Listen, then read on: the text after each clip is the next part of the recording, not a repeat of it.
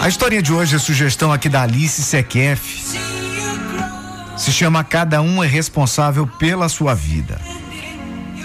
Minha mãe tinha muitos problemas. Não dormia e se sentia esgotada.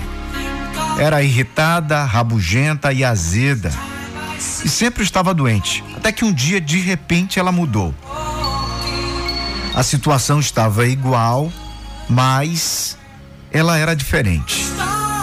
Certo dia, meu pai disse a ela: Amor, estou há três meses à procura de um emprego e não encontrei nada. Vou tomar umas cervejinhas com os amigos para espairecer. E a minha mãe respondeu: Tudo bem. O meu irmão então chegou e disse a ela: Mãe, eu vou mal em todas as matérias da faculdade. E minha mãe, para minha surpresa, respondeu: Tudo bem, você vai já se recuperar. E se você não conseguir, repete o semestre, mas você paga a matrícula. Minha irmã disse: Mãe, bati o carro. E minha mãe respondeu: Tudo bem, filha Leve-o para a oficina, procure uma forma de como pagar e enquanto o arrumam, vá trabalhar de ônibus ou de metrô. A Nora disse a ela: Sogra, venho passar uns meses com vocês. E a minha mãe respondeu: Tudo bem. Ajeite-se na poltrona da sala, procura uns cobertores lá no armário e se vire.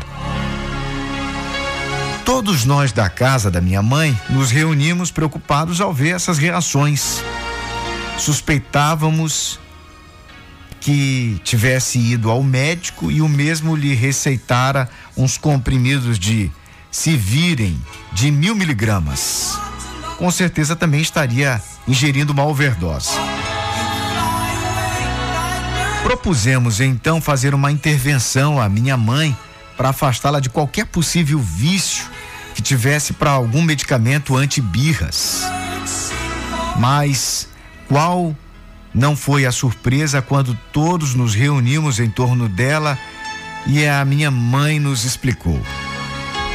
Demorei muito tempo para perceber que cada um é responsável pela sua vida. Demorei anos para descobrir que a minha angústia minha mortificação, minha depressão, minha coragem, minha insônia e o meu estresse não resolviam seus problemas, mas sim que exacerbavam os meus. Cansei. Infelizmente, e antes que eu tenha um AVC e venha a óbito, eu entendi que não sou responsável pelas ações dos outros, mas sim sou responsável pelas reações que eu expresse diante disso. Portanto, cheguei à conclusão de que o meu dever para comigo mesma é manter a calma e deixar que cada um viva a sua vida e resolva o que lhe cabe. A viagem é longa e carregar o fardo, o peso dos outros, pode tornar essa viagem ainda mais difícil. Cada um deve carregar o fardo, o seu fardo, os seus problemas nessa longa jornada. Não há ombro que resista a tantos problemas dos outros. Está na hora de deixar cada um com os seus.